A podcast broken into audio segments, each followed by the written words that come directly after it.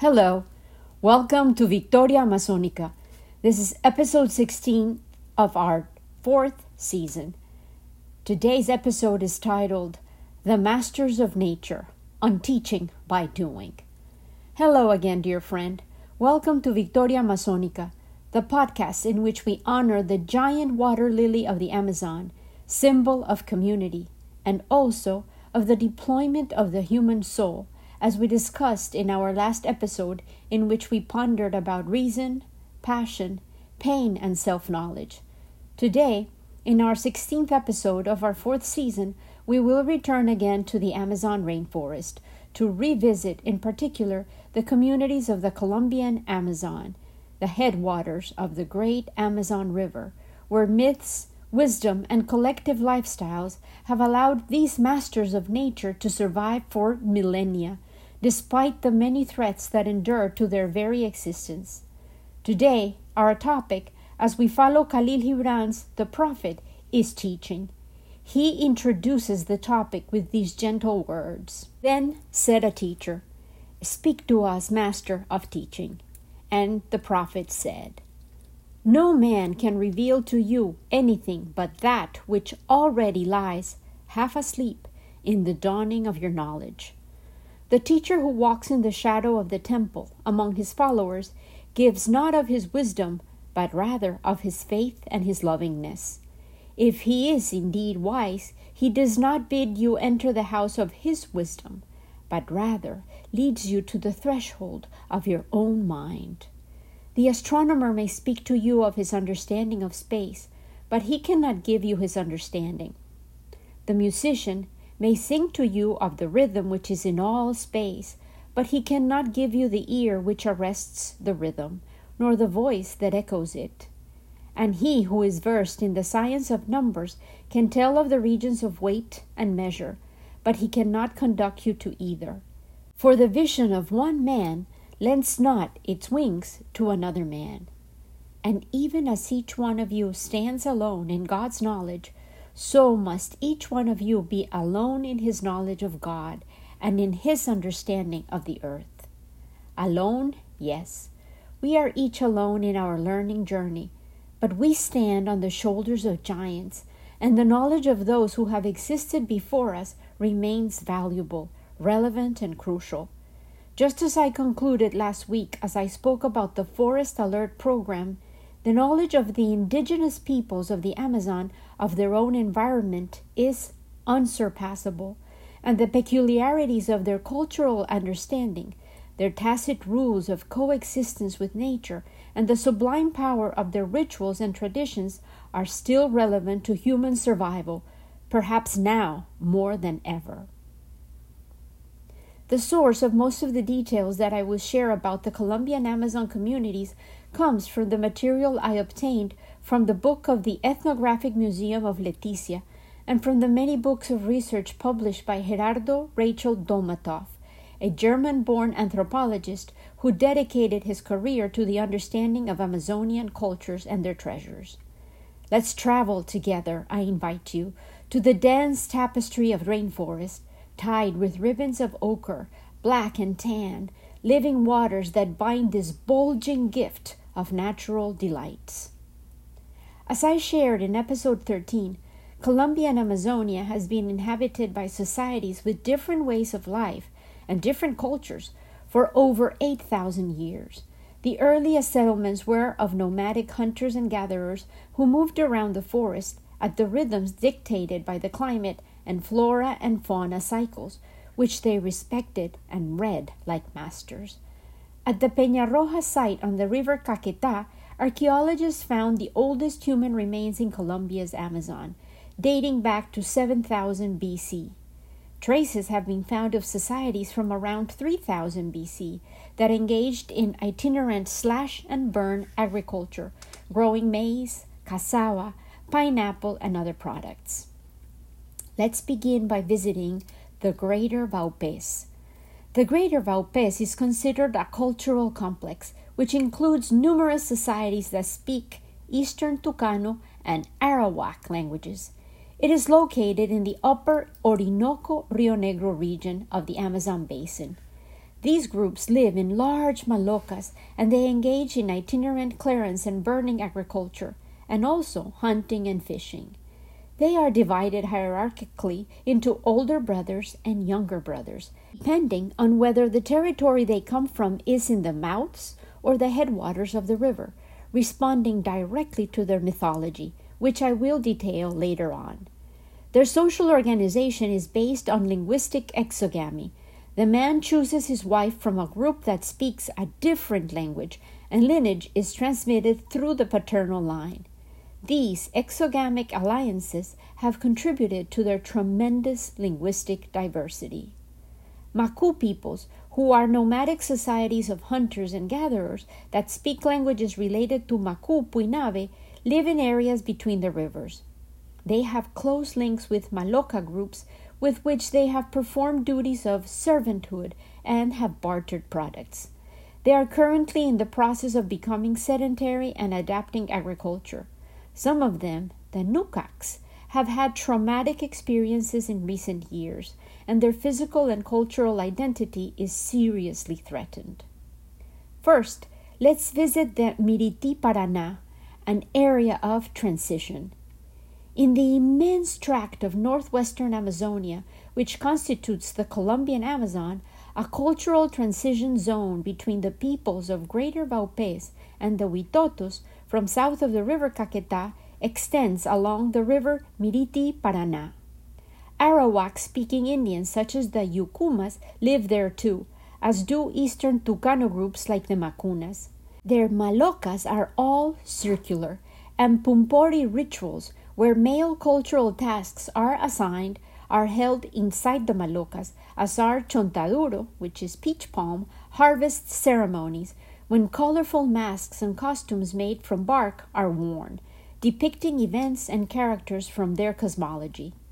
Many Indians nowadays live in small houses built on stilts around the Malocas, in villages where there are schools, health centers, and also football pitches.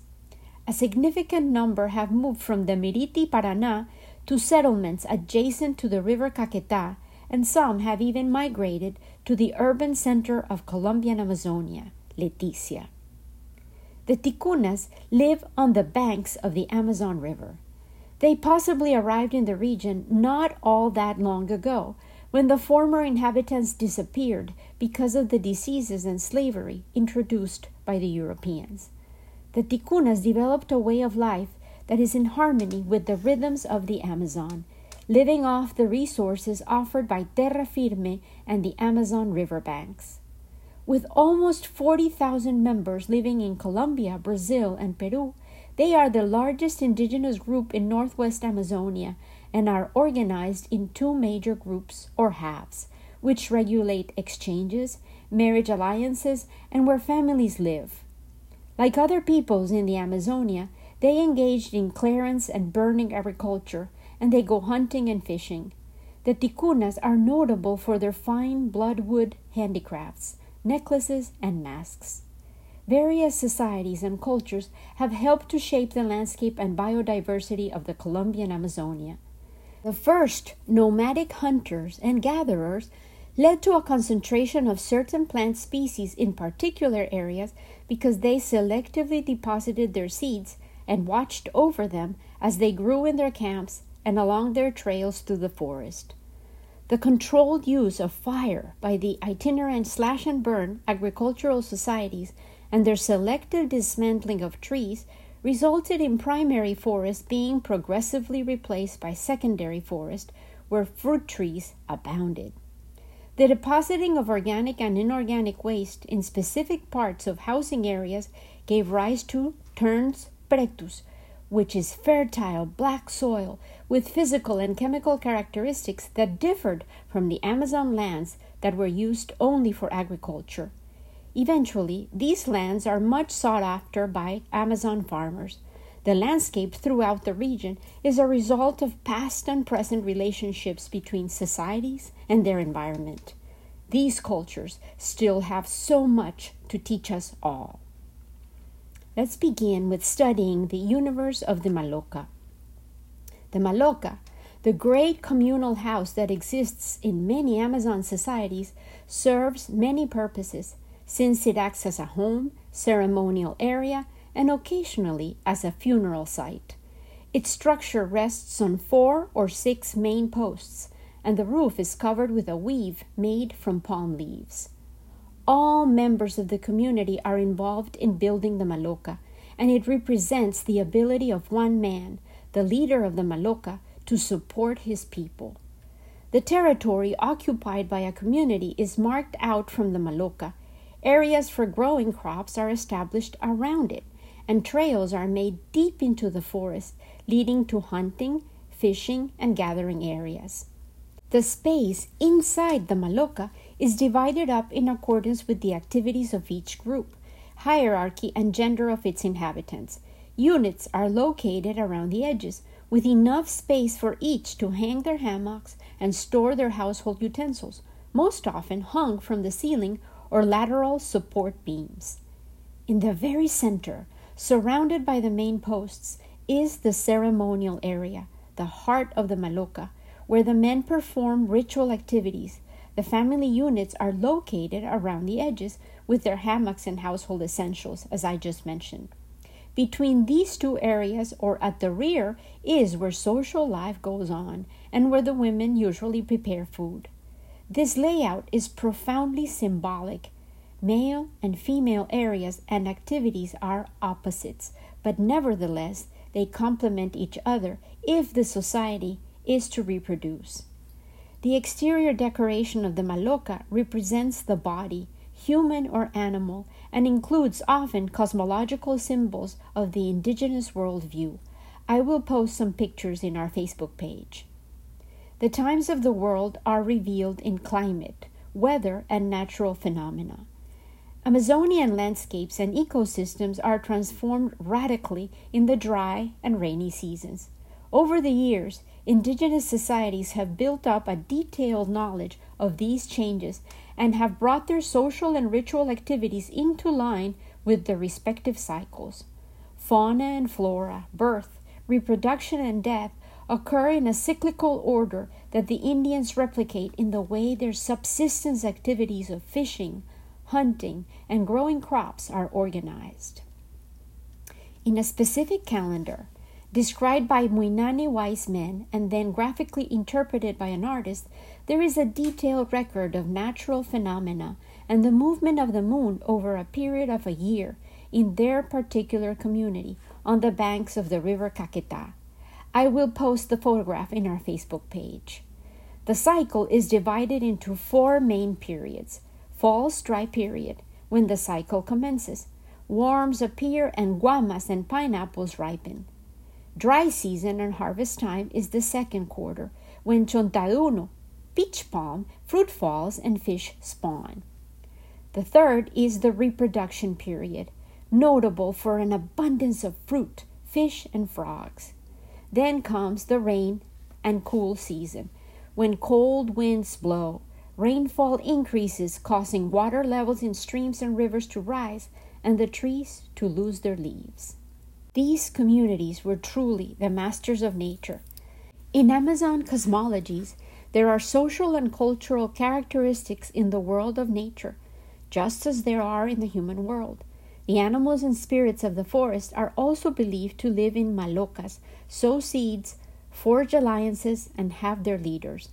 The shamans take on the task of establishing the connection between humans and the masters of nature powerful spirits that define rules for governing the relationship between the human and natural worlds. Shamans have to negotiate permission from the masters and the environment in order to communicate with them, and the negotiations are known as curing the territory in order to establish the best place to build a maloca and a plot where crops can thrive. Some animal and vegetable species are not consumed ever by the shamans and there are seasons for consumption of different products by the general population. These infringements of the rules of nature are costly, feared, and respected by the indigenous communities. Punishments for breaking the agreements result in social conflicts, food shortages, sickness, and often death. let's learn about the ancestral anaconda. The journey of the ancestral anaconda is the myth which describes the origin of the various greater Vaupés ethnic groups. The ancestral anaconda follows different routes.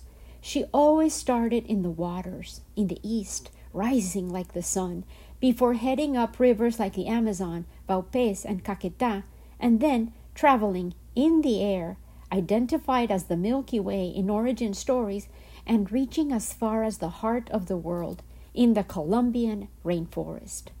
Water, in its different forms, within indigenous cosmogenesis, is a source of life not only in everyday activities, but also in myths.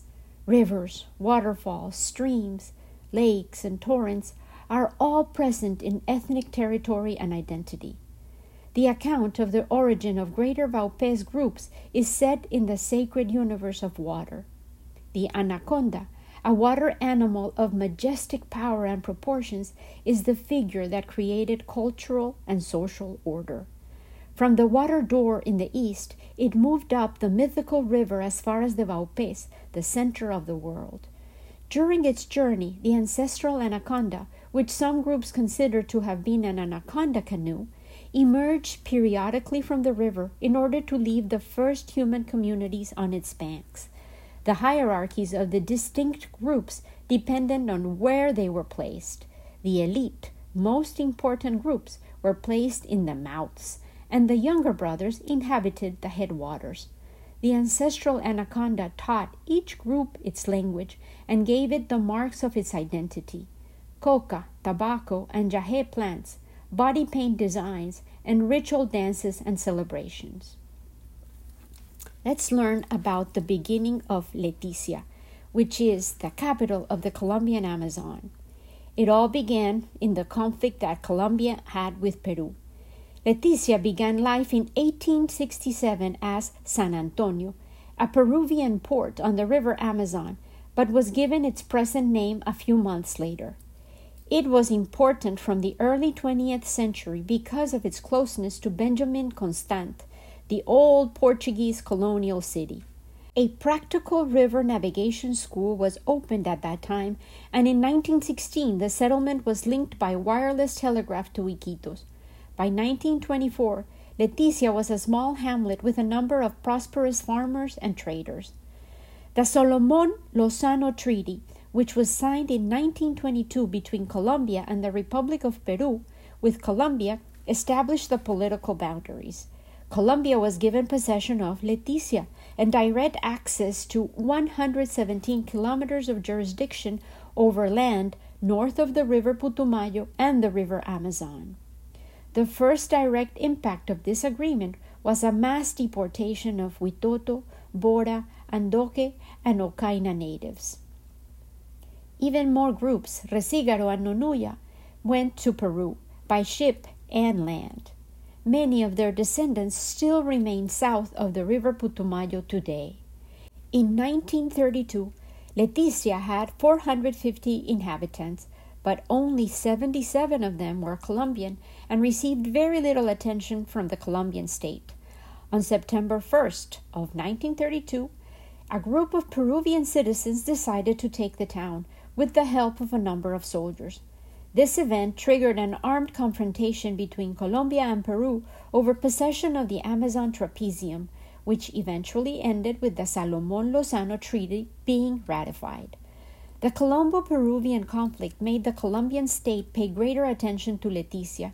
Through various measures and policies, new settlers were encouraged to migrate there from the Andean mountains, schools, health centers, and a naval base were established, and Leticia was made not only the capital of what was then known as Amazonas Comisaria, but also the see of the Apostolic Prefecture.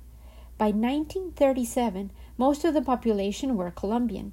738 of its 1,368 inhabitants were Colombian, while 328 were Brazilian, 277 Peruvian, and 25 were from other countries. Today, people from all over the world live in Leticia. Let's talk about contemporary Amazonia. By 1980, Leticia had become an urban center with health and education services and a small job market, and this encouraged numerous peasants and Indians to migrate there, with the resulting increase in population. Tabatinga, the Brazilian border crossing from Colombia and Amazonia, grew in size at the same time. The new political constitution in 1991 raised Amazonas' administrative status from comisaría to departamento, and Leticia was named as its capital. You can listen to the first season of Victoria Amazonica, where I tell you about my life experiences living in Leticia and with the Amazon River communities in 1990.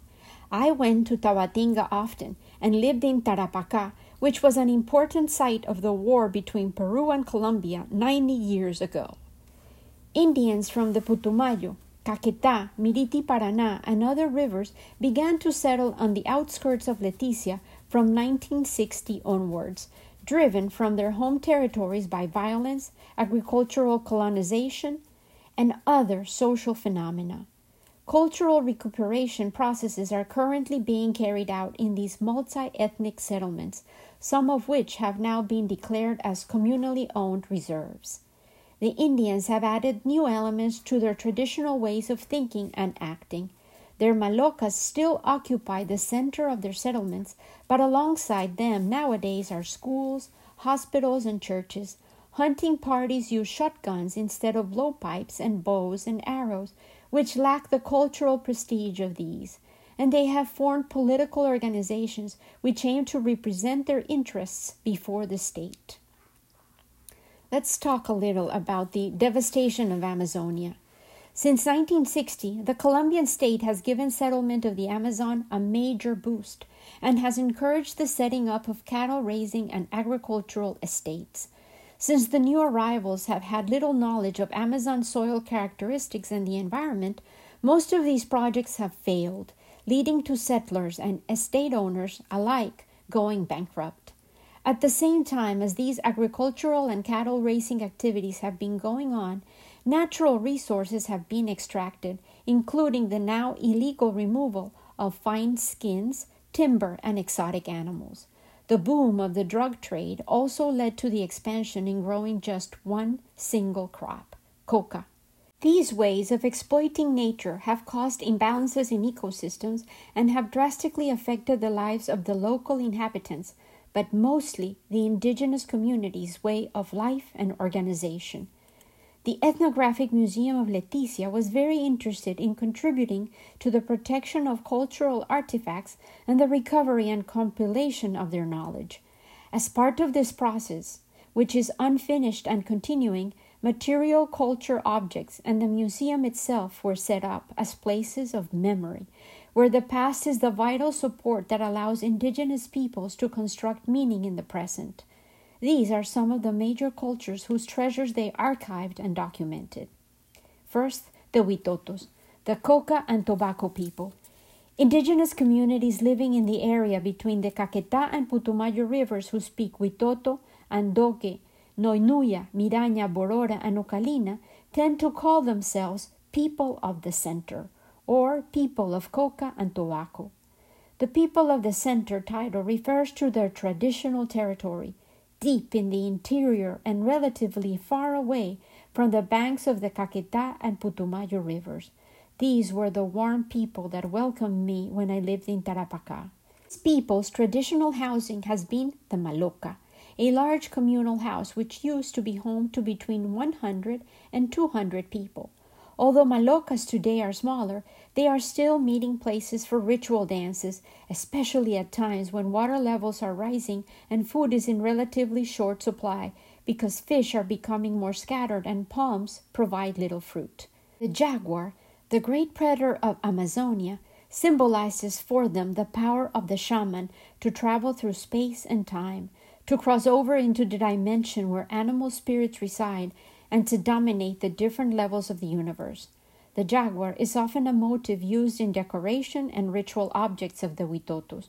Jaguar teeth, like the ones often worn in necklaces by shamans and the elders, are a hunting trophy that transmits the fierceness of the feline figure to its hunter. hunting values like skill, strength, and valor are an essential part of a man's identity. In rituals and in ancient war scenarios, necklaces with jaguar teeth stressed the wearer's male virtues. The Witoto's ritual and everyday life. In the Malocas, areas were set aside for different activities and they're clearly marked out and inside the Maloca. Coca is chewed in the ceremonial area in the center, while around the outside of the house, where domestic life goes on, families have their homes with their hammocks, fireplace, and other household goods. The Witoto Maloca is a metaphor of the cosmos and society. Four large central posts, which are raised in honor of the four who created the original lines of descent, support its structure. The Maguare. The maguare is a percussion instrument which is placed at the entrance of the maloca and consists of a pair of large drums, one with a sharp tone and the other with a deep one. Its rhythmic beat, as it is struck with two wooden mallets with rubber heads, sends out messages over great distances that warn of strangers approaching and call people to celebrations. In everyday life, it calls to the women who are tending crops and the men who are out hunting the mambeadero. The mambeadero is a sacred masculine area for conversation where coca is prepared and the world of the ancestors is evoked. Seated on stools arranged in a circle, the men talk for long periods in a dialogue between the host, who starts the conversation, and one of the guests, who answers in the form of interjections, while the others who are present listen attentively. When a young man wants to sit in the mambeadero, he has to learn the yetarafue, a series of advices for taking care of himself, his family, and his community. These advices are learned from an adult mambeador who teaches him the tasks involved in preparing coca and the discipline associated with coca chewing. Coca mambe and tobacco ambil. Coca and tobacco are essential in the mambeadero. These plants have characteristics which complement each other and interact in the person who uses them. Tobacco inspires speech and causes visions, while coca gives him physical and spiritual strength to support himself and the community. Each plant is prepared in a specific way. After coca leaves have been picked, they are roasted in a clay pot, and when ready, they are ground into powder with a wooden mortar. The combination of this powder and dried yarumo leaves sifted through cloth is called mambe. The alkaline yarumo leaves optimize the stimulating effect of the sacred plant for nocturnal cosmogony and myth learning sessions. Tobacco leaves are boiled in water for several hours and then passed through a fine sieve in order to extract the juice, which is then cooked several times until it has achieved a certain density. A vegetable mix is added to it to form a thick paste called ambil, which is licked at night in the mambeadero. Indians use the feathers of a vast range of birds, parrots, macaws, golden orioles, and many more, to establish chromatic analogies between the colors of sunlight during the day and mythological concepts of life and death. A man learns how to make maguares, the drum that I just told you about, as part of a ceremonial career in which he gradually discovers the myths and techniques involved in this activity. The large wooden drums used to communicate remotely in the rainforest are valuable and highly valued, as well as the mallets to, used to play the drums, which are assembled by using wood for the handles and rubber for the heads. Cassava, the root that becomes the sustenance of life. Cassava and women are symbols of fertility and reproduction. Because of their involvement in growing and preparing food, women are both generators and sustainers of life. Cassava, which is an essential part of the diet, plays also a relevant role in mythology. Cassava is a tuber, and the actual food is in the root of the plant. The liquid that is extracted from it while it is being processed is associated with the fertilizing substance in the female body. Food production by women gives men strength for when they go hunting and fishing. Women gather in produce from the vegetable garden in baskets that their menfolk have made. Handing baskets over to a woman formalizes the matrimonial alliance and recognizes the fact that she is capable of taking on responsibility for her family. The work instruments that women use, especially in agricultural labor and cooking activities, indicate that the people in the Maloca have food and strength to work. A mastery of basket work, a manual skill that is learned as part of the society's culture, is a symbol of male status and identity for the Huitotos. A truly well educated man is noted for his knowledge of the techniques involved in making baskets and sieves utensils that are essential in women's work with crops and preparing food. Based on their shapes, designs, and techniques, there are two different types of Huitoto work baskets associated with two types of women. One represents woman herself, a worker, and it is sturdy, made with a tight weave and long lasting. The other, with sparse fibers and fit only to gather produce or carry sugar cane, plantain, or yucca, is described as representing a lazy, deceitful woman. I always thought that these contrasting descriptions of their baskets revealed the values of the Huitotos so elegantly. The threads of wisdom. Youngsters learn to make baskets as part of their training to become adults who are capable of maintaining a good vegetable garden and leading a good life. This training is thought of as being like the weave in basket making. Just as the plaiting of numerous strands gradually forms the basket, so the Witoto community is made up of numerous thoughts that are like interwoven threads. Think of that for a second how a human community is a weave of singular threads. Alone, a fiber is not very strong. In collective creation, it is sturdy and practical. Sublime, I think. Special baskets are required for picking coca and tobacco leaves. As these are plants which have a particular knowledge, the basket holds not only the leaves, but also their wisdom. When men share the mambe and ambil in the mambeadero, they crouch down with their arms around their knees in order to adopt a body basket posture that is ready to keep the coca and the tobacco, word, and wisdom. This squat position, which few of our contemporary bodies can sustain, is the shaman magical stance, powerful, demanding, and the portal into visionary capabilities. Today, I'm going to leave you with this collection of ideas about the life and values that are built communally, daily, within the Huitoto Malocas, in the heart of the Colombian Amazon, in which life is intertwined with nature.